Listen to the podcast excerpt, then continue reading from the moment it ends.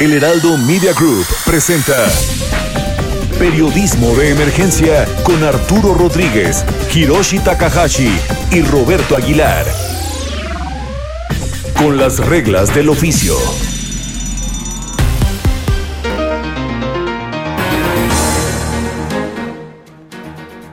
Diez de la mañana con un minuto en punto. Muy buenos días. Esto es Periodismo de Emergencia. Roberto Aguilar, buenos días. ¿Qué tal Hiroshi? ¿Qué tal amigos? Bienvenidos a este domingo donde hay mucha información. Arturo Rodríguez desde el norte del país, buenos días. Buenos días Hiroshi, buenos días Roberto y buenos días a nuestro auditorio. Mónica Reyes, pues ya nos contaste qué es lo que está sucediendo prácticamente en este momento en nuestro país, pero ¿cuál es el futuro próximo, Mónica? Claro que sí, buenos días.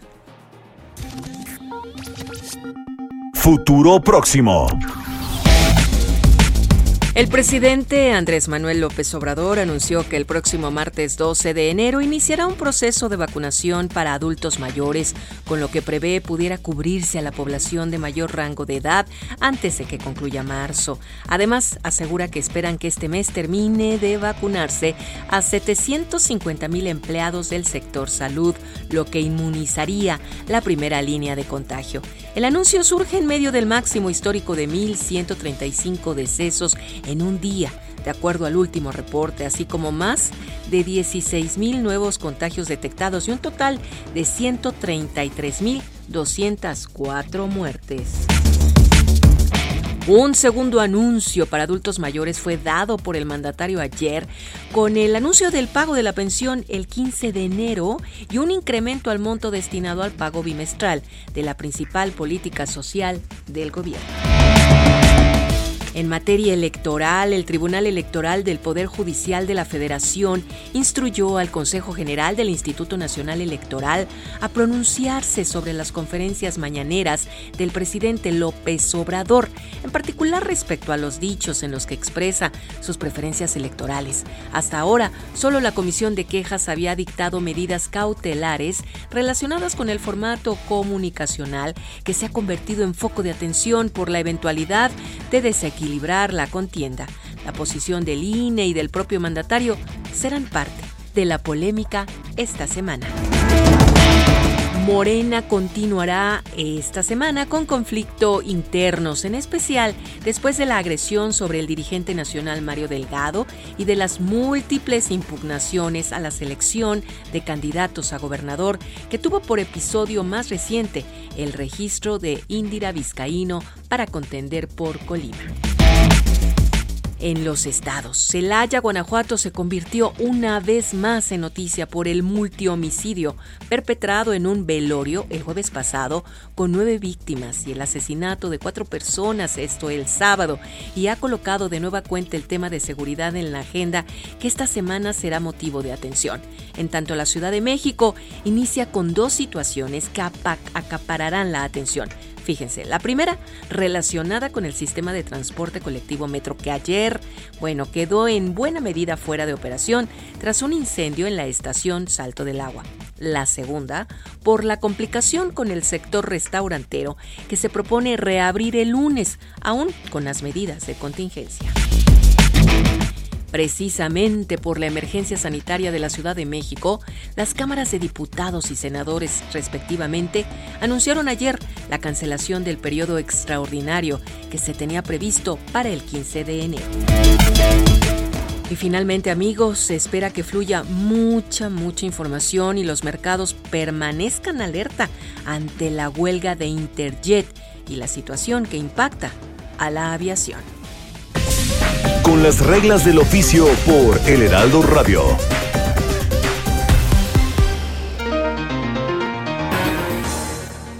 Mónica Reyes, muchísimas gracias. Futuro próximo, su sección nos cuenta prácticamente lo que esta semana estará sucediendo en nuestro país y, e, e internacionalmente en lo que hay que estar pendientes. Ya están brifeados, como dicen en algunas dependencias. Y para platicar también de lo importante de esta semana está en la línea Carlos Fernández de Lara. Él es un periodista especializado en tecnología que en este momento está a cargo de la parte digital de Forbes en América América Latina. Carlos Fernández de Lara, un experto en tecnología desde hace muchos años, para platicar de uno de los temas importantes esta semana. Como todos los años, desde hace más de pues cuatro o cinco décadas, se lleva a cabo cada año en la ciudad de Las Vegas de Consumer Electronics Show, la feria de tecnología más importante del mundo. Allí se han hecho presentaciones importantes desde la videocasetera hasta el Xbox, hasta la última pantalla que usted puede ver e incluso en algún momento llegó a dominar el Auto Show de Detroit, este show de Detroit en donde pues prácticamente también en enero se presentaba lo más avanzado de la tecnología automotriz. En Las Vegas llegó a comenzar a, presentarse lo más avanzado en tecnología automotriz y tuvieron incluso que cambiar las fechas. Exactamente, de hecho cambiaron el, el evento en Detroit lo cambiaron justamente de fecha porque ya se estaba empalmando, ya había más tecnología que sector automotriz. Pero ¿cómo estás, Carlos? Bienvenido, muy buenos días. ¿Qué tal, Roberto? Giro, ¿cómo están? Muy bien, muchas gracias. Pues nada, platicando aquí acerca de esta cuestión, porque eh, virtual o, en presencial, este evento no deja de ser tan relevante porque son los productos que vamos a estar viendo literalmente a la vuelta de la esquina y que son muchos productos de consumo. Pero ¿cómo lo ves? ¿Cómo está, cómo está viviendo bajo esta nueva normalidad o anormalidad, como muchos decimos, el CES, mi estimado Carlos?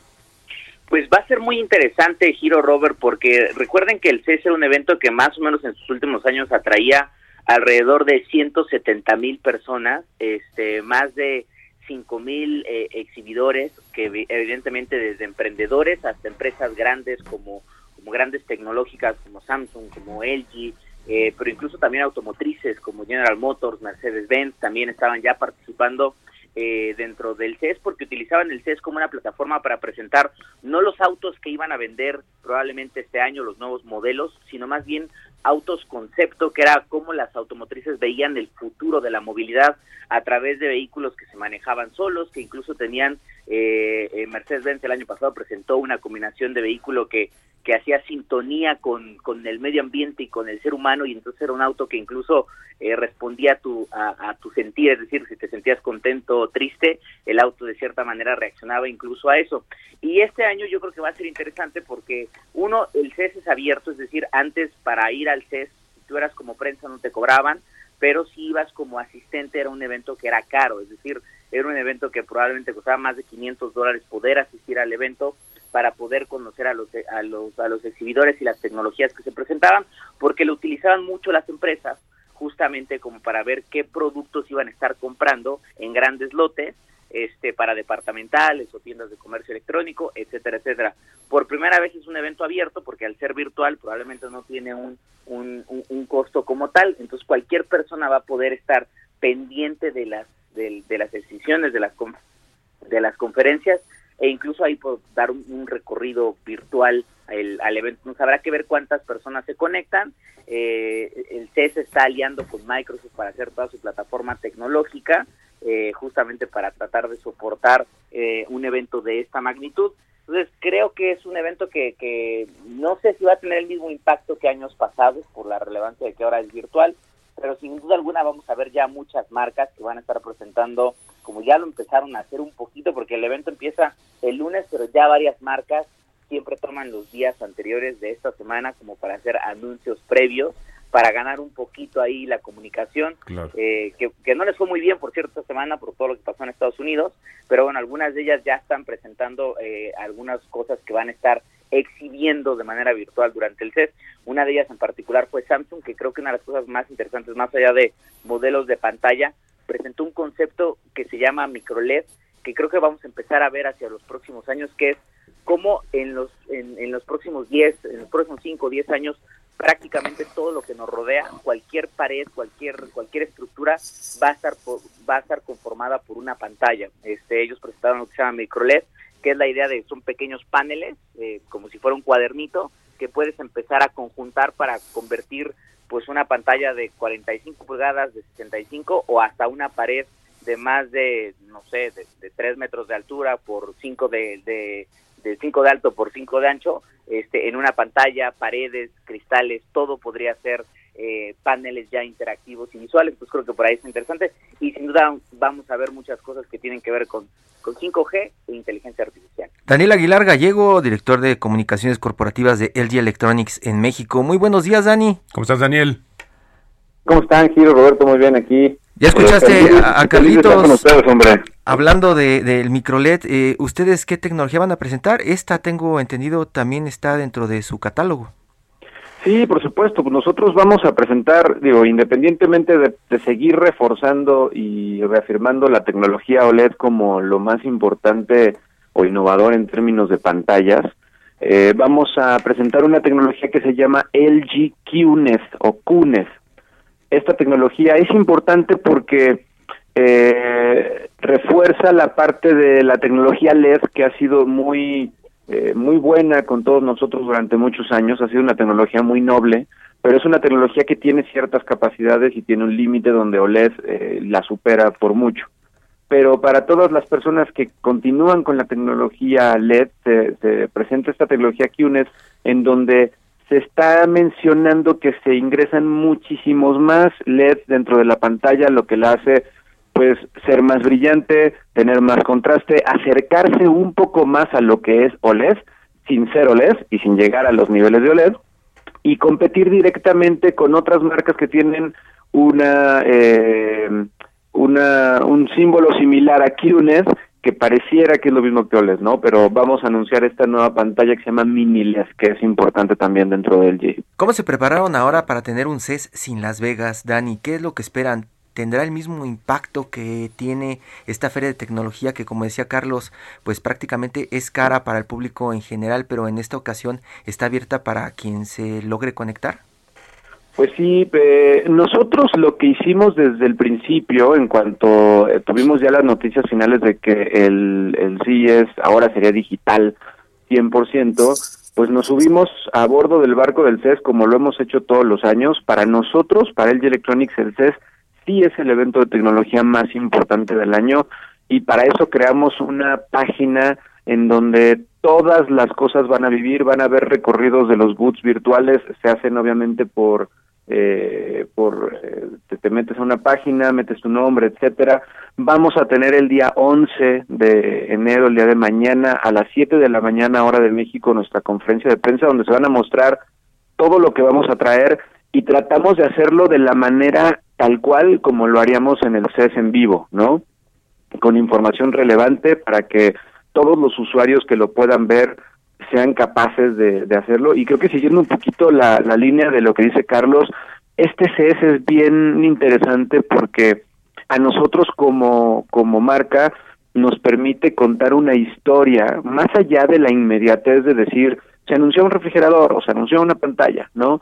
Tenemos que la, la, la, la, contar las historias a todos los usuarios más que decir simplemente lo que está pasando, ¿no? Porque ahora muchísima gente va a estar conectada en tiempo real, aunque sí esté costando un poco el CES, pero pues ya no tienes que viajar, de entrada ya no tienes que hacer el gasto de del avión, de los hoteles, que por cierto es la época más cara del año, viajar en el CES a Las Vegas es, lo más caro, ¿no? Los hoteles, comidas, viáticos, eso es realmente lo costoso, y ahora el CES se acerca a todo el mundo, y creo que también lo interesante es a partir de ahora, cómo van a convivir estas grandes ferias con toda la gente, ¿no? Habrá un apartado digital, aparte de ser presenciales, y en el momento que se abra todo, pues no lo sé, pero nosotros estamos súper subidos y el 12 tenemos otra conferencia junto con nuestro director de tecnología, que se va a mostrar nuestra visión a largo plazo y que va a estar también muy, muy interesante. Oye, Daniel, Carlos, eh, ¿cómo vamos a ver ya reflejado el tema de la contingencia, de la pandemia, el coronavirus ya en algunas de las tecnologías? Es verdad que algunas empresas tecnológicas empezaron a adelantar algunos productos también muy relacionados con este tema. ¿Ya veremos una, una marca mucho más clara de productos encaminados a este tema? Pues mira, creo que desde la parte del G y ahorita el buen Carlos nos dirá sobre otras marcas y otros otros productos. Nosotros desde hace mucho hemos lanzado productos que ya veníamos trabajando en la parte de salud, de desinfección, de sanitización eh, y que pues sin duda han ayudado y fue parte del motor del 2020 en las ventas, por ejemplo, línea blanca, todos los productos que tenían la parte de vapor para sanitizar ropa, sanitizar utensilios de cocina, etcétera. Y los este robots con rayos UV, ¿no? Exacto, y este año anunciamos hace unas semanas una nueva división de robots, ¿no? Ya llevamos un par de años anunciando robots, ahora ya se hizo formalmente una división de robots y el primero que anunciamos en el marco de Las Vegas con un boletín de prensa fue un robot que ayudaría mucho a la industria eh, hotelera, a la industria de, por ejemplo, las clases, las aulas, a la industria restaurantera, que han sido muy golpeados por esta pandemia, y es un robot que pasa por todas las mesas o todas las, las sillas de los salones o las habitaciones, lo que sea, dentro de un hotel, y lo va mapeando, ¿no? Con inteligencia artificial, con la plataforma ThinQ y con eh, tecnología de, de luz ultravioleta permite desinfectar todas las zonas por las que pasa, imagina las sillas, las mesas, el piso, entonces todas las zonas las permite tener sanitizadas porque sí estamos convencidos que este tema, aunque se supere en algún momento ya con las vacunas y con todo, va a ser algo que sí llegó para quedarse, ¿no? ¿No crees tú también, Carlos? Sí, totalmente de acuerdo. Yo creo que, que, que Dani, eh, él ya medio lo demostró de ese lado y seguramente también vamos a ver, como bien decía Robert, eh, un enorme interés, ya sea por mero gancho de marketing o porque realmente están desarrollando de ese lado de muchas otras empresas de tecnología, todo lo que tiene que ver con eh, la parte de, tecnología justamente para, para la educación en casa, para el trabajo en casa e incluso también diría para la salud. El, el CES siempre se había, se había convertido en un espacio muy, muy importante que tenía un pabellón completo sobre lo que nosotros conocemos como los wearables, que son estos dispositivos que utilizamos para ya sea relojes o, cinturones para medir quema de calorías o, medir pasos, creo que este año vamos a estar viendo también eh, de muchos de estos emprendedores cómo aprovechamos la tecnología para tratar de empezar a hacer cosas tan sencillas como saber que nos lavemos, nos estamos lavando las manos los 20 segundos recomendados por parte de la OMS hasta como tratar de justamente detectar los niveles de oxígeno en la sangre o detectar ciertos factores en nuestro organismo que nos podrían dar indicio de probablemente ciertas enfermedades. Entonces, sin duda alguna, salud y todo lo que tiene que ver con esta nueva normalidad o como decía Robert, anormalidad, va a convertirse en un tema central del evento. ¿Por qué? Porque la tecnología fue la que nos permitió al final del día mantener al planeta de cierta forma operando y trabajando y es esa misma tecnología la que va a ser una columna vertebral que se va a estar mostrando la próxima semana de, de bueno, cómo tenemos máquinas más ergonómicas que tienen mejor duración de batería, cómo tenemos computadoras quizás o, o, tablets que van un poco más enfocadas a consumidores más jóvenes para tomar clases remotas o para hacer videoconferencia. Entonces creo que eso va a estar muy, muy, muy en tono con el evento, junto con tendencias como lo, lo que venía siendo realidad virtual o realidad aumentada, que también seguramente van a formar parte de un elemento claro de, de la nueva normalidad. Arturo. Sí, y, y Adrián, y Carlos, y, y, ¿cuál es, digamos, o, o cuáles son eh, aquellas propuestas que pueden resultar eh, pues auténticamente espectaculares, sorprendentes eh, en esta edición. ¿Qué es lo que estamos esperando así de el gran avance tecnológico este año? Yo lo que les podría decir, digo, siempre el CES tiene como mucho de este tipo de, de avances que son a veces como medio llamativos, pero realmente no disruptivos. Muchos emprendedores presentaban tecnologías que eran interesantes, pero que realmente nunca se convertían en el estándar general. Lo que creo que sí va a ser bien interesante este año va a ser toda la parte de robótica. ¿Por qué? Porque seguramente recordarán hace un par de días eh, Boston Dynamics presentó un, un, pequeño video en donde su robot estaba bailando eh, una cancioncita ahí como para despedir el año.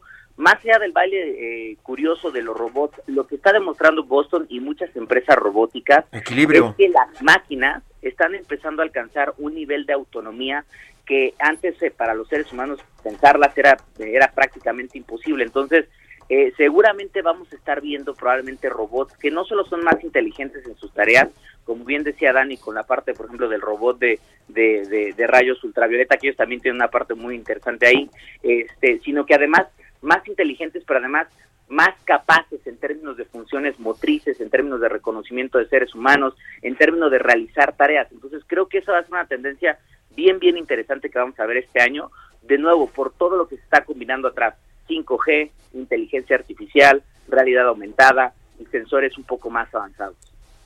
Dani.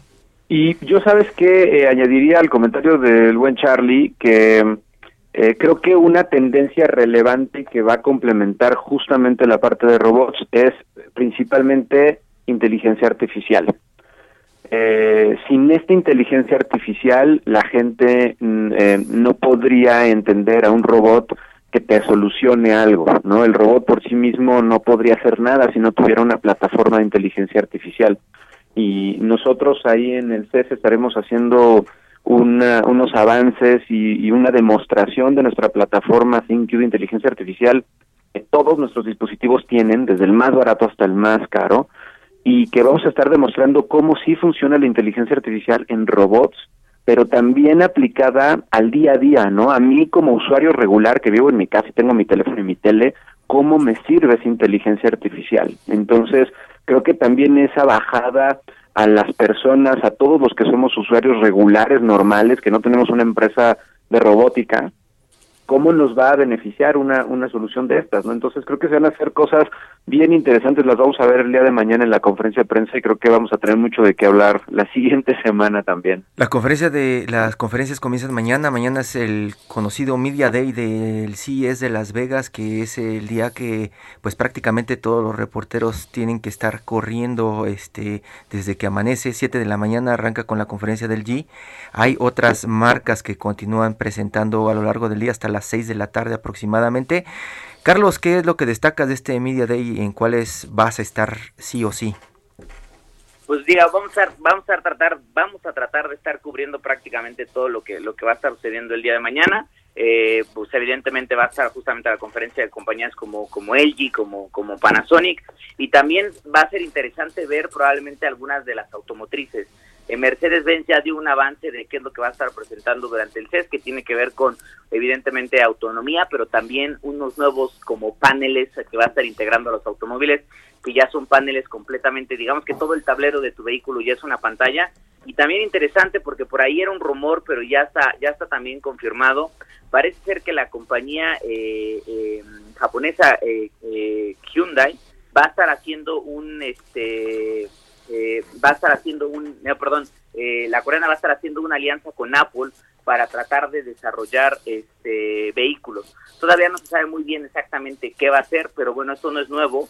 Ya varias empresas como, como Microsoft, como el mismo Amazon, habían estado trabajando con marcas como Ford o como con General Motors para integrar, como bien decía Dani, a los asistentes inteligentes que tienen detrás de, sus marcas en los automóviles o ver cómo mejoran justamente o ayudan en el desarrollo de, nuevos vehículos este, autónomos hacia la próxima hacia la próxima década. Entonces, también vamos a estar muy pendientes de eso porque sin duda alguna va a dar de qué, de qué hablar. Dani, rápidamente, ¿qué es lo que no nos podemos perder de lo que estén presentando ustedes en LG Electronics? Híjole, creo que no nos podríamos perder primero la conferencia de prensa porque ahí vamos a tener muchas cosas interesantes hablando de robots, de inteligencia artificial, vamos a seguir innovando en paneles, en pantallas, ¿no? Mucho de lo que decía Charlie acerca de la integración en autos, por ejemplo, nosotros ya estamos teniendo eh, pantallas OLED transparentes. Imagínate que estás en un coche, en un taxi y que tu pantalla, eh, tu, tu vidrio del lado es una pantalla y realmente ahí te puedes loguear, comprar, navegar, o sea, todo eso creo que también para el área de business to business se va a seguir comunicando y vamos a tener ahí cosas interesantes en términos de pantallas, de todo tipo de pantallas para todos los dispositivos, smartphones, teles, va a ser va a ser muy bueno, creo que el día 11 nos va a dar nos va a dar buenas noticias y estaremos comunicándoselas. Daniel Aguilar, el encargado de las comunicaciones corporativas de LG Electronics en México y Carlos Fernández de Lara director web para América Latina de Forbes. Muchas gracias, muy buenos días. Vamos a seguir con este tema durante toda la semana. Es prácticamente lo que domina, incluso eh, pues muchísimo en el mundo de los negocios y también en la política. Muy buenos días, gracias a ambos. Un abrazo, gracias. Gracias, gracias. Que pasen esto es parte de lo que estaremos eh, escuchando esta semana, es lo que domina siempre la agenda de los medios de comunicación, no solamente en México, también allá en Estados Unidos, son portadas de The Wall Street Journal, The New York Times, toda esta tecnología que surge alrededor de The Consumer Electronic Show y hay muchas preguntas alrededor, como usted escuchó, de cómo será en esta ocasión, que es un Consumer Electronic Show sin Las Vegas, esta pues eh, feria que concentraba a decenas de miles de visitantes de todo el planeta en donde se determinaba que era lo que dominaría la cultura de la tecnología. Vamos a un corte. En un momento continuamos. Periodismo de emergencia. Regresamos con las reglas del oficio.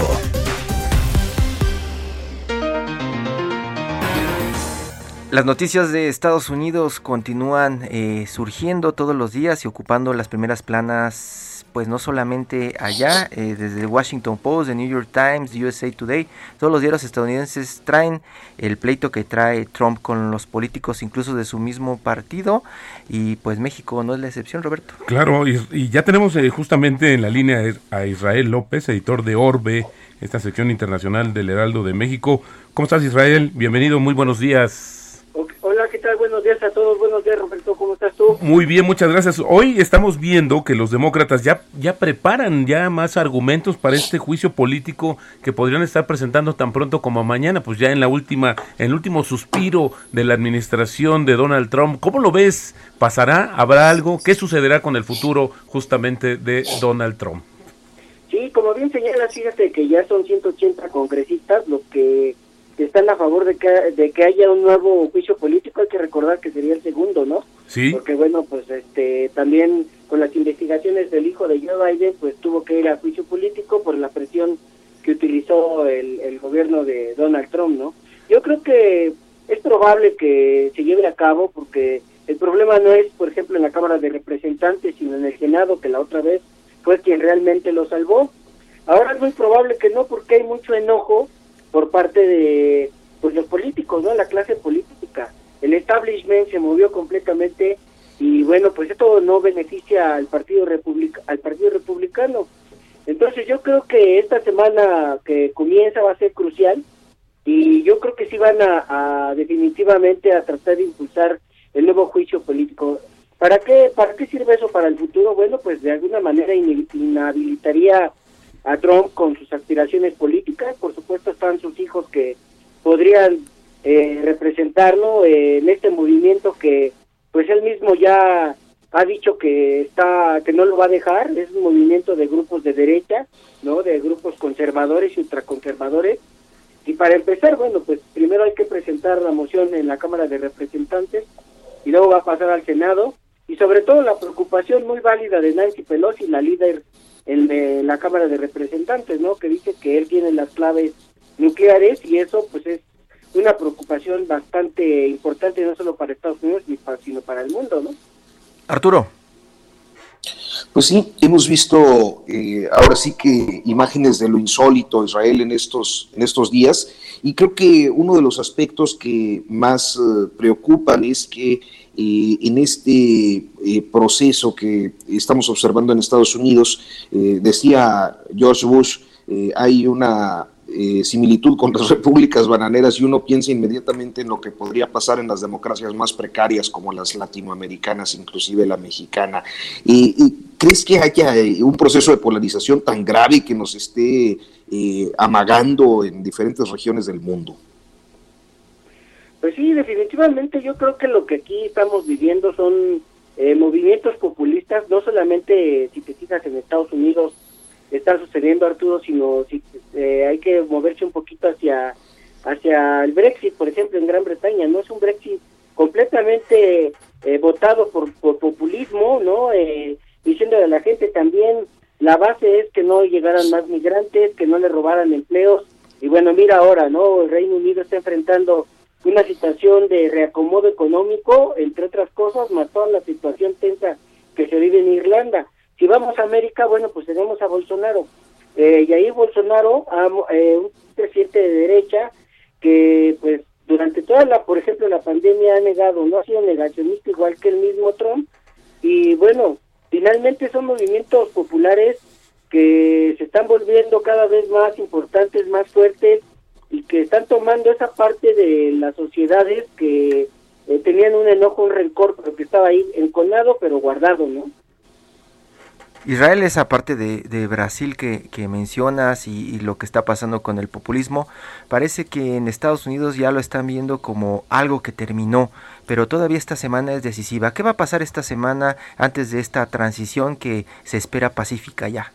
Prácticamente hoy, Hiroshi, quedan 10 días, 10 días para que se termine el gobierno del presidente Donald Trump. Y te digo que lo más pronto posible, como el día de mañana, es muy probable que se presente en el Congreso la solicitud de nuevo juicio político eso va a acarrear que, pues bueno, aquí vamos a ver eh, qué sucede realmente con el Partido Republicano, ¿no? Si es que, la, si te digo como lo, lo dije hace un momento, eh, en, en, el primer intento de juicio político, en el primer juicio político, el Senado rescató porque era mayoría, eh, eh, los republicanos rescató a Trump. En esta ocasión todavía no se va a ejercer el Senado que está, si recordamos, 50-50 y con el voto de calidad de la futura vicepresidenta Kamala Harris.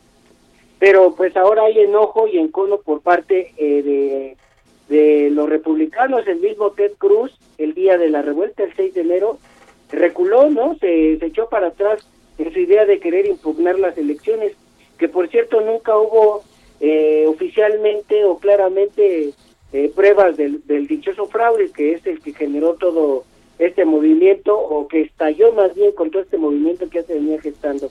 Ahí en el Senado es donde se va a definir Hiroshi si, el, si es inhabilitado políticamente eh, el presidente Donald Trump, pero pues de entrada ya nos dijo que el próximo 20 de enero él no va a estar en la, en la transición de poder, que va a estar el vicepresidente Mike Pence, que la verdad también hay que reconocer que fue un político que actuó de manera pues coherente y consecuente con los tiempos y el tipo de política que siempre ha presumido Estados Unidos.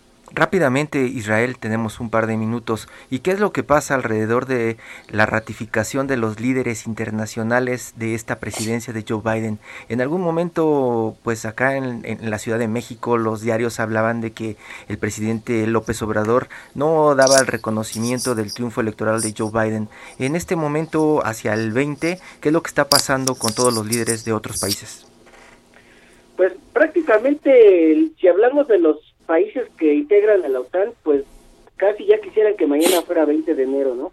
Están esperando con ansia que llegue el presidente eh, Joe Biden, el presidente electo Joe Biden, porque la verdad, pues, eh, les fue muy mal o hubo muchas rupturas con, por ejemplo, ese, esa alianza que es muy importante para el mundo de estabilidad eh, pues, militar. si, nos, si nos recordamos en la semana, el mismo gobierno de Rusia se estuvo burlando de lo que lo que sucedía en Estados Unidos y creo que prácticamente Irán, por ejemplo, está todos están esperando, no sé, a excepción de, lo, de la postura de aquí de nuestro gobierno, pues que el presidente se, se, vaya, ¿no? El presidente Trump, porque recuerda, él agarró a los que antes se llamaban del eje del mal y trató de llamarlo, de traerlos a su a su redil, ¿no? Estamos hablando del mismo Kim Jong-un, con el que tuvo acercamientos y que no logró consolidar porque pues, Kim Jong-un también es un tipo eh, populista inexperto, pero él sí es un represor por completo, ¿no? Es un, un tipo que no, no da concesiones de ningún tipo. Oye, Israel, ahora vamos hacia adelante, hacia, hacia Biden, porque también el tema de esta administración con la amenaza clara de poder eh, recuperar de alguna manera todo el dinero que ha invertido el gobierno estadounidense en el rescate de la economía, pues inevitablemente se tendrá que reflejar en un incremento en los impuestos. Esto también ha sido una de las cuestiones que también están pesando, siguen ahí en los mercados, aunque hoy están mucho más eh, atentos a el programa de emergencia que pudiera justamente armar para dar más estímulos a la economía estadounidense. ¿Cómo lo ves desde esta óptica? ¿Qué tendríamos que estar viendo eh, o cuidándonos de esta administración de Biden que obviamente tendrá efecto en la economía mexicana? Pues fíjate que, Roberto, sí, ¿verdad? Sí. Sí, fíjate, Robert, que yo creo que en ese sentido habría que estar muy al pendiente con el acuerdo trilateral que existe entre Canadá, México y Estados Unidos, porque, bueno, pues los demócratas van muy a la letra chiquita, ¿no? Lo que sí se tiene que cumplir y que, pues, parece que no se ve, pero que ahí está. O sea, eso va a ser un, un punto importante de las autoridades mexicanas para negociar y para tratar de que los demócratas pues también se puedan adecuar a la posibilidad de que siga operando y funcionando pues la principal eh, socio comercial que tiene México y Estados Unidos también, ¿no? En este sentido también habría que pensar que Biden trae una política progresista en ese sentido y bueno, pues vamos a estar que acá nosotros el gobierno está impulsando todavía energías fósiles y allá el presidente Biden se espera que vaya más hacia las, las, las energías limpias, ¿no? Y allá hay un punto de quiebre en el que habrá, habrá que estar muy al pendiente porque las cosas ahí en ese sentido parece que no le pintan bien a, a, a nuestro gobierno, ¿no? Arturo. Pues sí, y hay eh, finalmente un asunto que me parece relevante, Israel, y que es ya el anuncio de una de un relanzamiento, de una renegociación de la política migratoria México-Estados Unidos, que creo que va a ser uno de los temas que a nosotros nos va a impactar de manera directa. Eh, ¿Cuáles son las perspectivas en este tema? Fíjate que ahí sí habrá tuvo que trabajar bastante porque, bueno, eh, pues el gobierno, el anterior gobierno donde participó Joe Biden, que es el que creó el DACA, el, la protección a los a los jóvenes llamados soñadores o dreamers, pues es muy importante, pero también ahí hay que hacer hincapié en que durante el gobierno de Barack Obama, los ocho años de gobierno, pues fue cuando más deportaciones hubo, ¿no?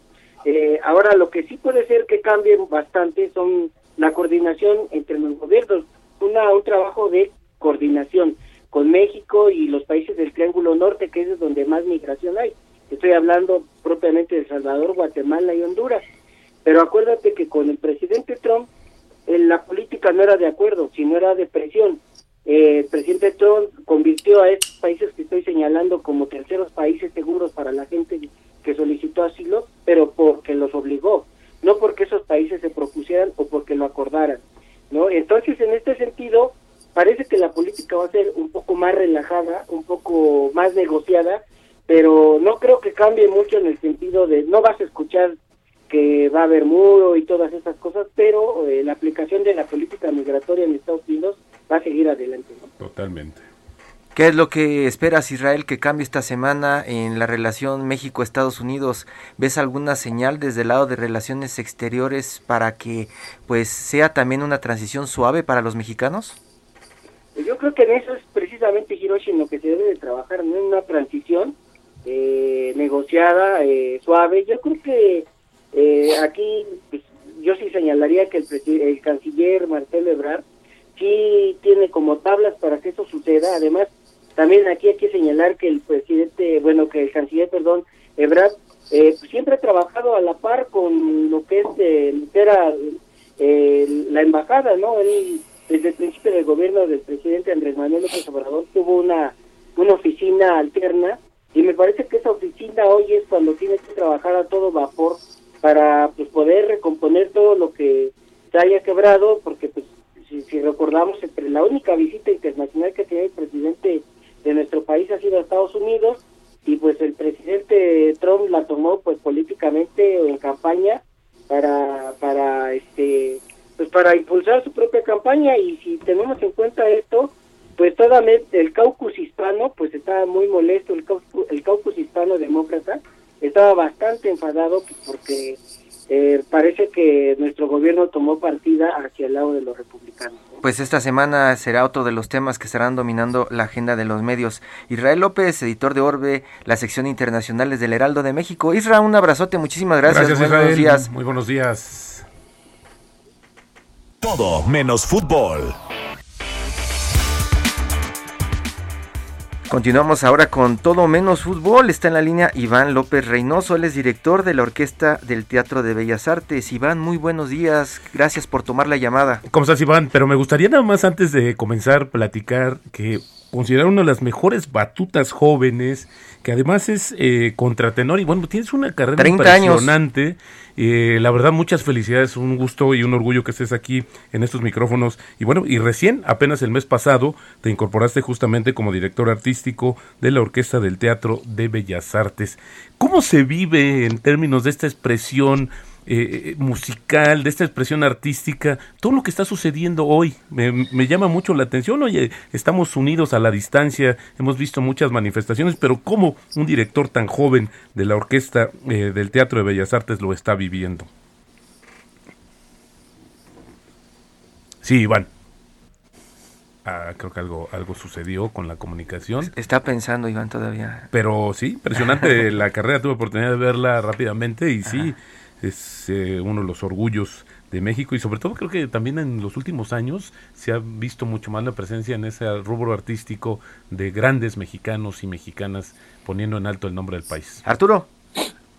Pues sí, eh, es eh, muy interesante observar cómo la principal orquesta operística de este país queda en manos de alguien que creo que pues debe tener alrededor de unos 30 años, si no me equivoco, como observa Roberto, alguien muy joven, sobre quien recae el legado de pues muchos de los directores históricos de este país.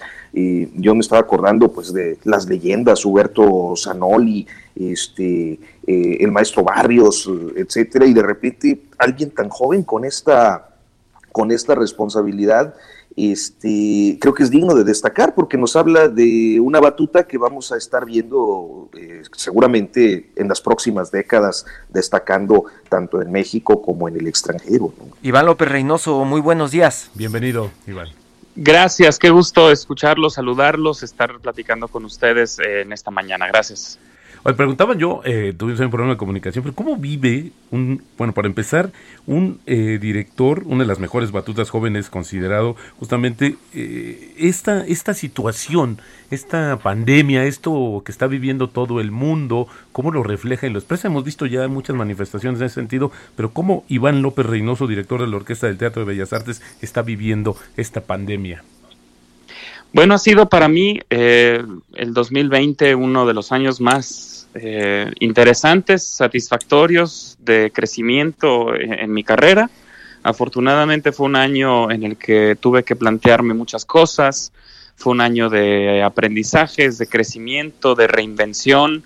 Eh, creo que las artes escénicas, la música, la cultura, ha sido una de las grandes acompañantes de la humanidad en estos tiempos tan difíciles porque todos hemos podido ver una película o leer un libro o escuchar algo de música y en mi caso en particular eh, tuve el privilegio, la fortuna de estar en casa con mi familia y fue una especie de pausa involuntaria, pero al final que fue una pausa que agradecí muchísimo para poder estar en casa y y aprender y seguir creciendo, estudiando.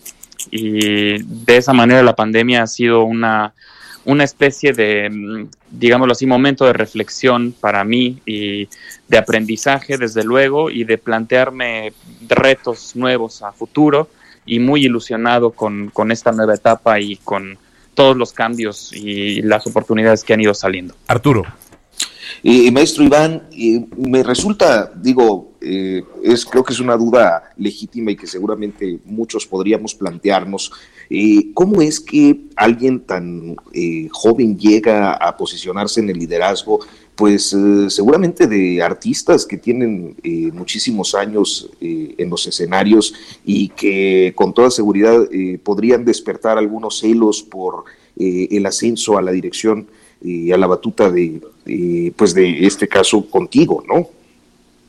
Sí, bueno, afortunadamente también em, es una pregunta muy buena porque definitivamente eh, tengo ya 10 años de, trayectoria, que son pocos, pero para alguien de 30 años como yo, pues ya es un tercio de mi vida dirigiendo de manera profesional. Eh, desde mi debut en 2010 con con Las bodas de Fígaro de Mozart, eh, mi debut en Bellas Artes en 2012 con, con, Javier Camarena y Rebeca Olvera y David Lomelí en, una gala de ópera emblemática, maravillosa, inolvidable. He podido eh, siempre estar... Eh, siempre estar rodeado de profesores que me han sabido orientar muy bien, que han estado al pendiente de mi trayectoria, de mi desarrollo y sobre todo yo creo que lo más importante para mí siempre será tener la mayor preparación y honestidad posible. Yo no, no me permitiré nunca subir a un podio al frente de una orquesta sin saber lo que estoy haciendo, sin estar bien preparado, sin conocer a profundidad, lo más profundamente que yo pueda en ese momento, la obra que estaré dirigiendo y que estaré eh, concertando y con ese nivel de compromiso y honestidad es que he podido dirigir ya estos, estos 10 años que cumplí el año pasado de, trayectoria profesional y que mm, desde luego estoy todavía en, el prólogo de mi carrera. Espero que, vengan cosas también muy interesantes. Yo estoy muy contento porque en estos años he podido hacer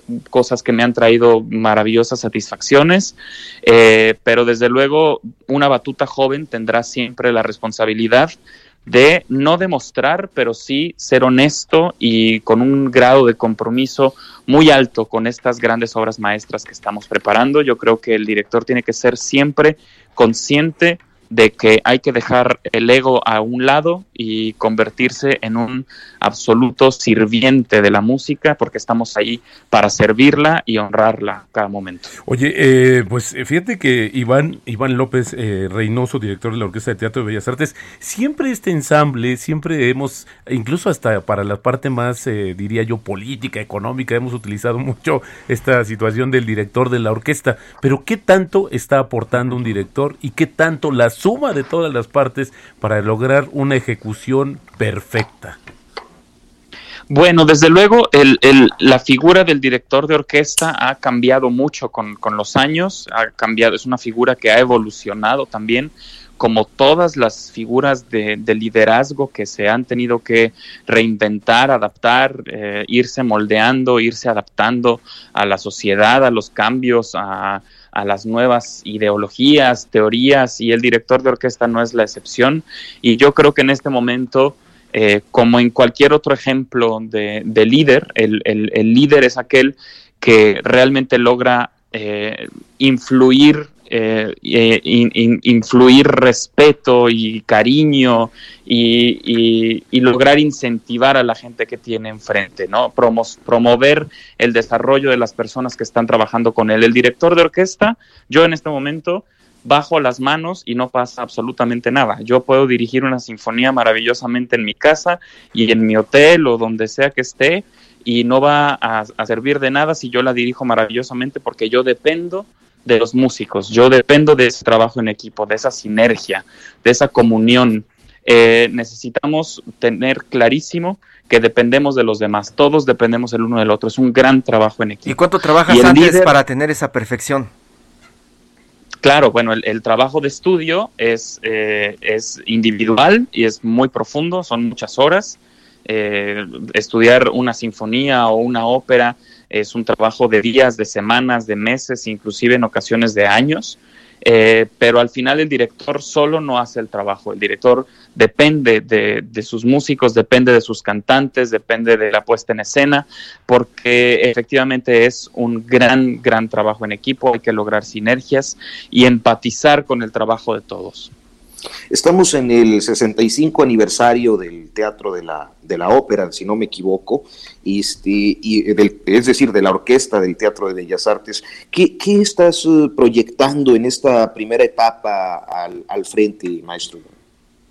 Bueno, yo desde luego eh, muy contento, muy ilusionado de poder iniciar eh, esta nueva etapa al frente de una orquesta emblemática, de unirme al Instituto Nacional de Bellas Artes y Literatura, al proyecto de la Compañía Nacional de Ópera que encabeza y lidera el maestro Alonso Escalante.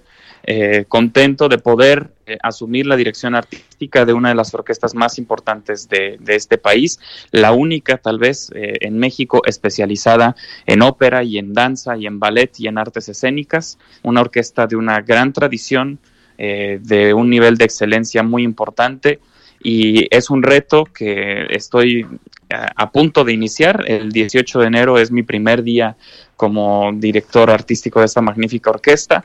Y bueno, eh, yo estoy eh, incorporándome a un equipo de trabajo maravilloso que, como comentaba, lidera el maestro Alonso Escalante, director artístico de la Compañía Nacional de Ópera.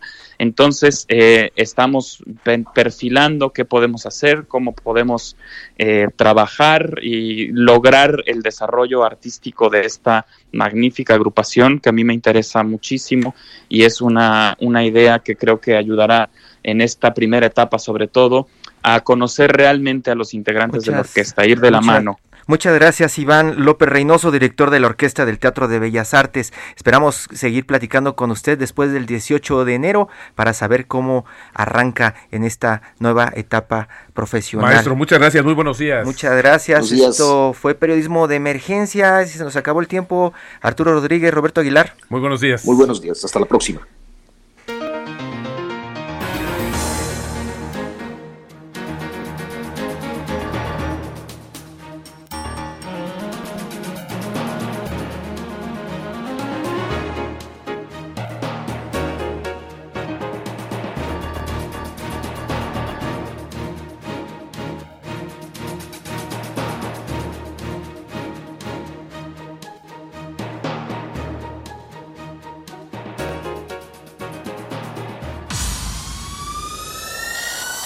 Esto fue Periodismo de Emergencia.